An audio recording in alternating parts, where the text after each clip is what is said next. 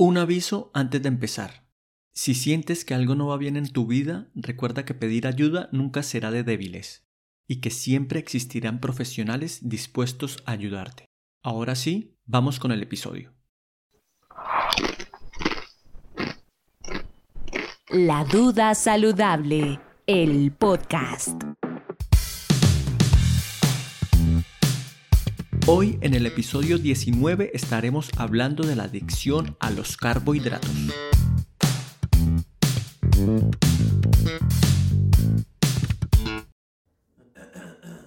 El diagnóstico fue preciso y rotundo.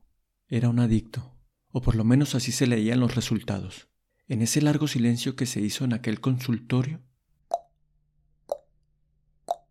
Alcancé a visualizar en mi cabeza el perrito caliente que me iba a comer apenas saliera corriendo de ese espantoso lugar.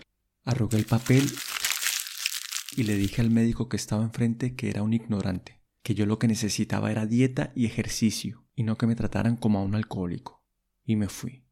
Cuando tenía una emoción fuerte, para calmarme comía mucho, más de la cuenta, y ese día era una fiera recién liberada. Lo último que me acuerdo fue alguien decir de una mesa de al lado, ese gordo se va a desmayar, está comiendo como un cerdo. Luego empecé a ver borroso y aterricé encima de una hamburguesa, un perrito caliente y unos nachos.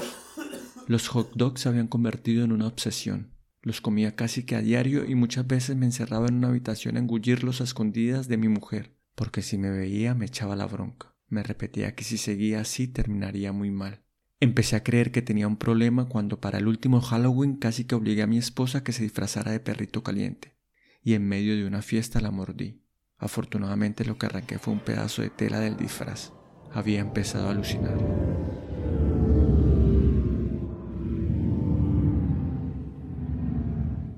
Gracias por invitarme a esta reunión. Hola, soy José y soy un adicto a los carbohidratos.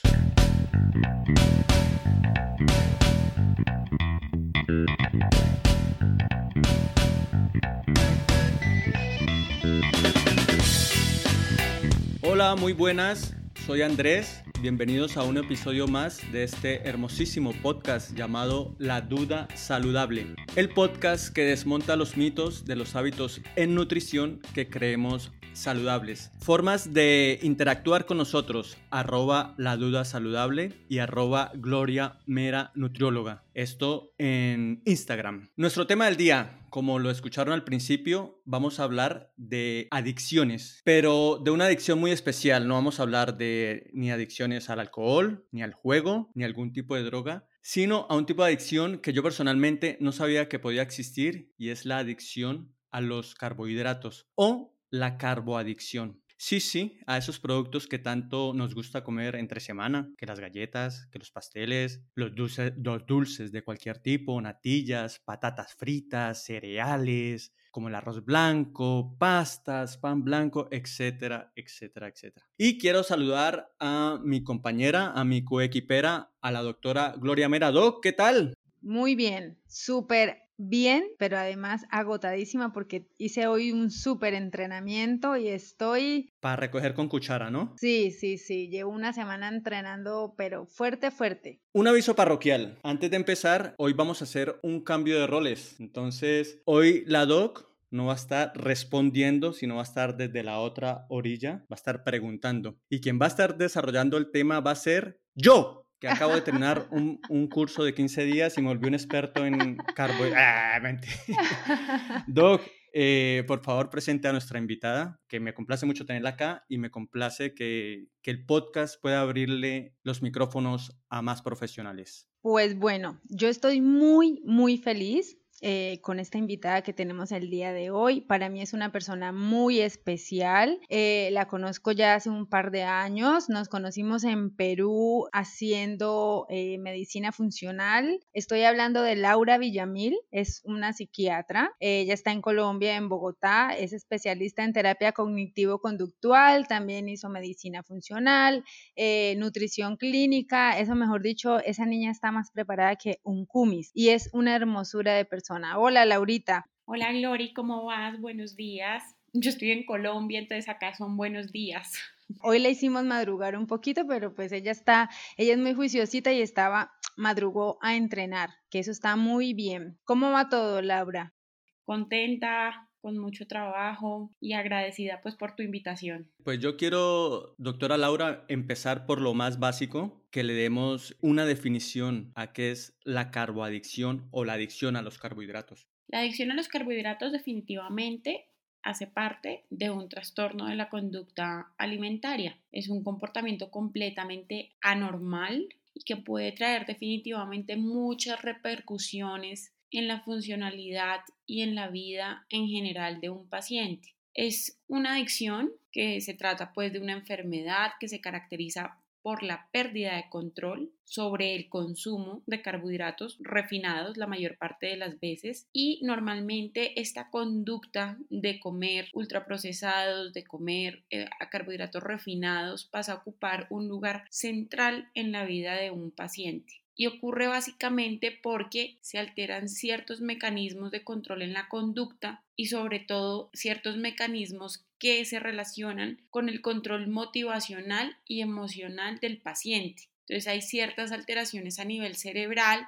que van a cambiar la conducta del paciente y van a generar ciertos pensamientos rumiantes, recidivantes en relación a querer comer carbohidratos refinados y síntomas físicos también de ansiedad que van a llevar que el paciente busque este tipo de alimentos para sentirse satisfechos. Entonces definitivamente el paciente la termina pasando o siente que la está pasando muy mal y para pasarla mejor intenta comer y comer y comer alimentos altamente palatables, dulces, que generen esta sensación de placer o de tranquilidad, al menos por un momento.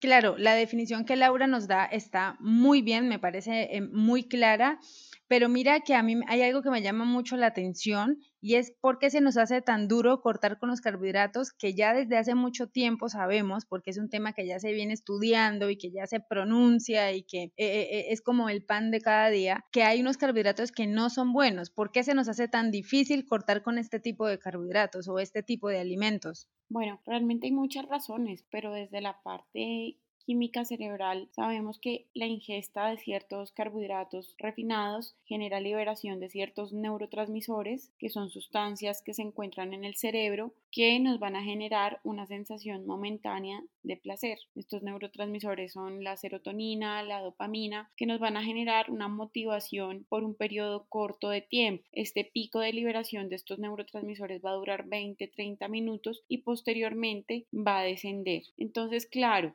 uno al sentir esa, esa sensación de motivación, esa sensación de, de, felicidad, de tranquilidad, va a quererla repetir una y otra vez. Entonces, pues va a ser muy, muy difícil evitar no ingerir estos, este tipo de alimentos. Por otro lado, hay, hay ciertas razones hormonales en donde va a ser muy, muy difícil dejar el consumo de carbohidratos, ya que el cuerpo además está acostumbrado a recibir cierta cantidad de calorías y sobre todo a, ingerirlas de cierto tipo de alimentos. Cambiar los hábitos no es tan fácil y por otro lado evitar tener estos picos de, químicos que les estoy comentando y sentirse bien al menos por 20, 30 minutos, pues es algo difícil. Es difícil pensar que con alimentos saludables uno se va a sentir igual de bien, pero ya cuando uno aprende el hábito, cambia su, su vida, se da cuenta que también se puede con otro tipo de alimentación y que antes uno puede sentirse mejor porque no solamente come uno bien, sino que se ve bien y también esto hace que el autoestima mejore.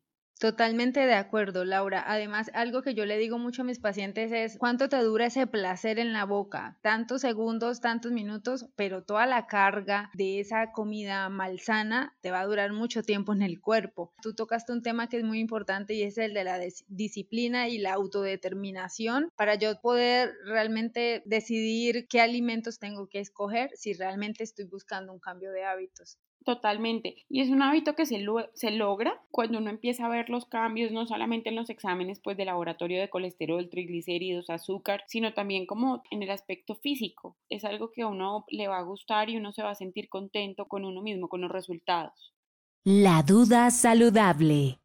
Yo he sido muy cercano a los carbohidratos, también he sido una persona que me gusta hacer deporte, entonces eh, yo soy de los que pienso que el que, o pensaba que el que peco y rezo empato, ¿no? ¿no? No es así ya. Pero, ¿en qué momento puedo yo ya empezarme a preocupar o una persona eh, tiene que empezarse a preocupar o a identificar que se puede estar volviendo un adicto a los carbohidratos? Pues mira, realmente hay una forma muy, muy fácil de identificar y es que las personas con adicción a los carbohidratos no solamente son adictas a los carbohidratos, sino que además son comedores emocionales. Entonces, esto tiene unos síntomas bien claros y es que primero no tienen señales de apetito y de saciedad. Estas personas pueden comer a cualquier hora y por más que coman y coman y coman, no sienten en algún momento una sensación de, llenura, de saciedad. Y lo otro es que pues no les importa lo que les ofrezcan. Son personas que les da lo mismo comerse un, plato de ensalada que de pronto una, una hamburguesa. Por otro lado, son personas que ante cualquier eh, dificultad de su día a día, cualquier pelea de pareja, cuando salen del, del trabajo con estrés, con un alto pico de cortisol, de pronto comen más de la cuenta o comen alimentos que definitivamente uno pensaría que no son adecuados. Por otro lado, cuando tienen hambre, no es hambre de un alimento saludable. Ellos preferirían comerse una, pizza, una hamburguesa. Son personas que además por lo general tienden a, a llevar al resto de personas a comer y a comer pues de una forma poco saludable. Por otro lado, una señal bien clara es, pues, abre tu nevera, abre tu, tu despensa y date cuenta qué tipo de comida tienes. Y no tienden mucho a cocinar, son poco amigos de comer vegetales, frutas, proteínas de origen animal, grasas saludables. Es algo que uno detecta sobre todo en consulta, pero que un paciente desde la casa puede identificar por otro lado, cada vez que uno come activa la señal del apetito, pero cada vez que uno come este tipo de alimentos dulces, procesados, la señal de apetito y de ansiedad aumenta mucho más. Entonces no va a querer comer mucho, mucho, mucho y por eso este tipo de personas tiende a sufrir, por ejemplo, de atracones de comida, que son momentos muy cortos de tiempo donde se ingiere una cantidad desbordada de calorías, sin importar el tipo de donde provengan las calorías, ¿no? Sin importar si son frutas, procesados, no importa, lo que importa es comer y sentirse lleno por un momento. ¿Y los pacientes o las personas pueden entrar en esos procesos también como, como le pasa al alcohólico que se niega a aceptar que tiene un problema? O sea, el que es adicto a los carbohidratos también pasa por eso de yo que voy a ser adicto a, a las pastas, al arroz blanco, a ese tipo de cosas. Totalmente, totalmente. De hecho, si te das cuenta, es un tema que se ha normalizado. Uno ataca de pronto a la persona, o bueno, no ataca, pero de pronto sí juzga o, tiende a, a, ser más crítico con el que es eh, alcohólico, con el que mete heroína con el que consume drogas, pero no con el que consume azúcares. Entonces es algo que la sociedad ha venido normalizando y es algo que definitivamente no es normal, no solamente porque te vas a, ver gordo y te vas a sentir mal con tu apariencia física, sino porque vas a empezar a sufrir de un montón de patologías cardiovasculares, metabólicas y además mentales porque sí se ha visto relacionado que comer mal genera ansiedad, depresión, patologías neurodegenerativas como demencia, de Alzheimer, entre otras patologías graves. Creo que cuando la gente escuche este podcast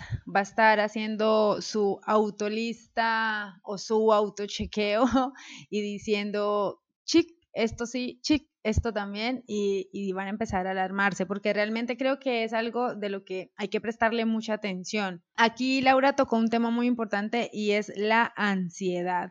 Y es que, por ejemplo, a mí me pasa mucho cuando voy a empezar a hacer los planes de alimentación y, y los pacientes no han visto el plan, no saben qué vamos a hacer, pero de entrada me dicen, doctora, es que yo sufro de ansiedad. Doctora, es que a mí me da ansiedad de estar comiendo todo el tiempo. Entonces quería preguntarle a Laura, ¿cómo esta ansiedad puede ser una piedra en el zapato para, para estos, eh, pues para el cambio de hábitos y, y también como para los procesos de pérdida de peso? Claro, claro, mira, realmente la ansiedad es, un, es una patología que además puede sabotear cualquier proceso porque la ansiedad de por sí te va a generar una preocupación y un miedo intenso, excesivo, todo el tiempo ante una situación determinada. En este caso, pues es el miedo a engordarse, ¿sí? O el hecho de estar pensando que lo que va a comer es bueno, lo que va a comer es malo. Obviamente tienen otros problemas, pero el tema principal de su vida es comer bien, comer mal y muchas veces terminan saboteándose y terminan comiendo mal por esta cantidad de pensamientos y además de síntomas físicos que les genera la ansiedad. Además, la ansiedad debemos tener en cuenta que es un proceso que también se genera eh, por ciertas alteraciones químicas en el cerebro y acá están muy relacionados los químicos que contestaba yo en la primera pregunta que me hicieron, que son la serotonina, la dopamina, la noradrenalina, que se ven disminuidas. Entonces, cuando una persona está ansiosa, una de las hipótesis es que este tipo de químicos están disminuidos y justamente este tipo de alimentos, como yo les comentaba, aumenta estos químicos por un momento. Siente que por momentos ingiriendo este tipo de carbohidratos refinados la ansiedad mejora, pero definitivamente es una mejoría muy corta y es una mejoría pues que en el tiempo en el tiempo no pues no va a durar, no va a ser duradera y que por el contrario va a empeorar porque este tipo de alimentos funcionan similar a las sustancias de abuso, en donde el cerebro va a pedir más y más azúcar para poder estar bien, para poderse sentir modulado de alguna manera. Y con el tiempo se van a ir alterando ciertas sustancias, ciertas regiones cerebrales y que de hecho se generen otro tipo de, de trastornos peores, como era el que les decía hace un momento, el trastorno por atracón o que las personas de pronto sientan tanta culpa por comer grandes cantidades de alimento y terminen en una bulimia nerviosa, generando episodios pues de que se provocan el vómito o que se laxan o que hacen una cantidad de ejercicio, ¿sí? Entonces, definitivamente la ansiedad no es un buen, un buen aliado cuando se intenta comer de una manera saludable. Vale, Lau, dime tú más o menos en qué momento o en qué punto yo debo pensar si estoy en un proceso de pérdida de peso o de cambio de hábitos. No, tengo que ir donde la psiquiatra o creo que necesito ayuda y en qué momento esa ayuda tiene que ser farmacológica. Claro, definitivamente yo solamente formulo cuando veo que hay un episodio, un trastorno de ansiedad generalizado, cuando hay un episodio de depresión instaurado, moderado o grave, o cuando hay un trastorno de la conducta alimentaria que cumple con los criterios del manual DSM5, que es el manual que manejamos los psiquiatras para realizar pues los diagnósticos, cuando, cuando cumplen criterios para anorexia, para bulimia, para trastorno por atracón. Ahora, eh, los medicamentos que yo utilizo, pues son psiquiátricos, son para manejar la ansiedad. Ahora, muchos pacientes llegan a mí, pues con miedo justamente de, del medicamento, porque hay muchos eh, mitos en relación también a los medicamentos psiquiátricos en donde se piensa pues que generan adicción o que van a generar somnolencia o que van a generar ciertos síntomas negativos. Y pues definitivamente esto es algo que sí se tiene que aclarar en la primera consulta con el paciente para que el paciente no sienta miedo y se adhiera pues a la terapia que se requiere. La duda saludable. Doc, cuando el tema todavía es manejable, me refiero al tema de la ansiedad, y viene un episodio de esto donde no sé qué comer o, sé qué comer, pero todo es insano, ¿Cómo podríamos equilibrar esa balanza? ¿Qué podría yo comer para evitar irme a la despensa y meterme o, llamar por teléfono y pedir una hamburguesa, una pizza? Mira, realmente me parece muy valioso que las personas con ansiedad, con trastornos de la conducta alimentaria, aprendan de nutrición. Enseñarles a perderle el miedo, por ejemplo, a los carbohidratos de densidad alta, porque hay gente que ingresa al consultorio pensando que el arroz, la papa, la yuca y el plátano son malos son enemigos y son sinónimos de, engordar. Luego, obviamente, uno empieza a identificar qué está generando esta ansiedad. Muchas veces es que sufrieron de matoneo en el colegio, muchas veces es que los papás eran obesos y tienen una fobia hacia la obesidad. Muchas veces los mismos papás molestan a los adolescentes, a los niños por estar en sobrepeso y esto genera también pues ansiedad. Muchas veces vienen de, de crianzas muy exigentes. En la terapia hay que manejar muchas cosas en relación al origen de la ansiedad y esto definitivamente va a mejorar. Otros, lo que tú me preguntas, ¿qué comer? Es un cambio que tú tienes que ir haciendo poco a poco. Tú no le puedes pedir a una persona, porque me pasa en consulta, descuento los carbohidratos y hay gente que se come 10, 15 carbohidratos en un día. Entonces tú no puedes pretender que una persona de estas pase a comer de una forma completamente saludable de un día para otro. Tú tienes que tener en cuenta que es un proceso y debes ir cambiando estos alimentos no saludables por alimentos más saludables, ¿sí? Pero que de pronto no, no, no, no cortarles de una el sabor a azúcar. Entonces tú puedes dar opciones como endulzar con stevia, puedes dar opciones como de postre, comerse algún postre eh, a base de frutas. Obviamente dejarles muy claro que lo que va a generar saciedad sobre todo son las grasas saludables, las proteínas, hacerles además un, un, protocolo basado en estos alimentos y según los requerimientos de cada paciente, ¿sí? Y que uno esté seguro que les va a generar saciedad. Créeme que si uno genera saciedad al desayuno, almuerzo y a la cena, uno no va a tener necesidad de comer merienda. Por otro lado, hacer ejercicio. Y ya a medida que tú vas viendo los cambios, yo creo que te vas a, ir adhiriendo, vas a, a, tener un, un proceso adecuado y vas a hacer más adherente al protocolo y a lo de la terapia que te ponga tu nutriólogo o tu psiquiatra o bueno, Tú hablabas de, de, de, la motivación y yo creo que ese es un plus importantísimo. Cuando tú empiezas a ver los cambios eh, internos y externos, yo creo que te motivas mucho más. Y hablabas de una cosa muy importante que es que tenemos que aprender de nutrición y yo creo que también deberíamos aprender desde muy pequeños de nutrición. Yo me acuerdo que cuando yo estaba en el colegio, en la tienda del colegio me vendían empanadas, papas rellenas, galletas, paquetes de todo, gaseosas, o sea, en fin. Claro, aquí también ya dependen de políticas de Estado y un tema mucho más complejo, pero sería lo ideal, ¿no? Que de muy pequeños los padres desde la casa, los profesores en los colegios le enseñaran, le inculcaran a los pequeños sobre nutrición y sobre comer sano, ¿no? Pues sería lo mejor, pero fíjate que eso no si no pasa en España, que de pronto es un país más desarrollado que Colombia aquí, imagínate. Claro, en estos días, ahorita que Andrés toca ese tema, me parece muy importante porque hablaba con una compañera de trabajo y me decía, mira, doctora, es que mi hija está gordita y yo trato de cuidarla en la casa, eh, nos alimentamos de manera más saludable, pero ella va al colegio y en el colegio todos comen cosas insanas. Yo no puedo controlar lo que ella compre en las máquinas o lo que le vendan en, en las cafeterías. Si a nosotros desde pequeños nos empiezan a educar, muchos de nosotros que sufrimos trastornos, de ser obesos, de ser lo que sea, desde pequeños seguramente no los hubiéramos sufrido y no, y no estarían ahorita tantos niños eh, sufriendo ya de hecho enfermedades que antes eran de adultos y ahora ya son eh, niños muy comunes, es muy común que encontremos niños diabéticos, niños que se infarten, niños con problemas de colesterol, que antes eso no se veía. No sé si Laura quiere darnos una última recomendación o algo que se le haya escapado, alguna recomendación final que considere que sea importante para este tema. Mira, yo la recomendación que les doy siempre es que cuando están iniciando un proceso de alimentación, de cambios en, la vida, es, es importantísimo empezar como a hacer un diario alimentario, pero no solamente donde se anote qué se comió, sino qué se estaba pensando y qué se estaba sintiendo cuando se comían ciertos alimentos, porque muchas veces uno se olvida de lo que come en el día y en realidad hay muchos alimentos que uno los ingiere cuando está triste o cuando definitivamente acaba de tener una exposición en la universidad o en, o en el trabajo. Entonces es importante darse cuenta que está fallando, que le, está, que le está generando a uno esa ansiedad de pronto por comer. Entonces, sí es como un tip importante que uno debería hacer cuando está empezando a, hacer estos cambios. De resto, pues nada, muchas gracias por la invitación. No, nada, nosotros felices y, creo que no va a ser la primera eh, ni la última. Don Andrés, ¿cómo le quedó el ojo? ¿Carboadicto o no carboadicto? Yo creo que no, pero cerca, no, bueno, en, en un tiempo de mi vida muy cerca, claro. Eh, y ahora que, que, ella hablaba de identificar esos momentos, yo me acuerdo mucho, pero por ejemplo con el cigarrillo, yo cuando estaba en, temas de muy estresado fumaba más de la cuenta. Me imagino que es un poco lo que pasa con, también con, con los carbohidratos, ¿no? Entonces, Claro, a la final es una adicción también. Exactamente. Y de resto, encantadísimo de conocerte virtualmente, gracias a la maravilla de, del Internet. Y espero algún día que sea presencial podernos conocer. Claro, bienvenido, bienvenido a Colombia. Voy en diciembre. Pero es que este es de una tierrita muy querida, sí, sí. Yo soy bumangués, mano.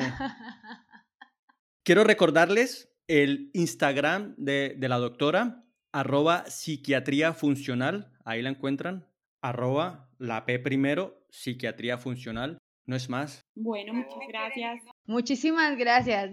Nos vemos dentro de una semana. Y hasta luego. Chao, chao. chao, chao. La duda saludable, el podcast.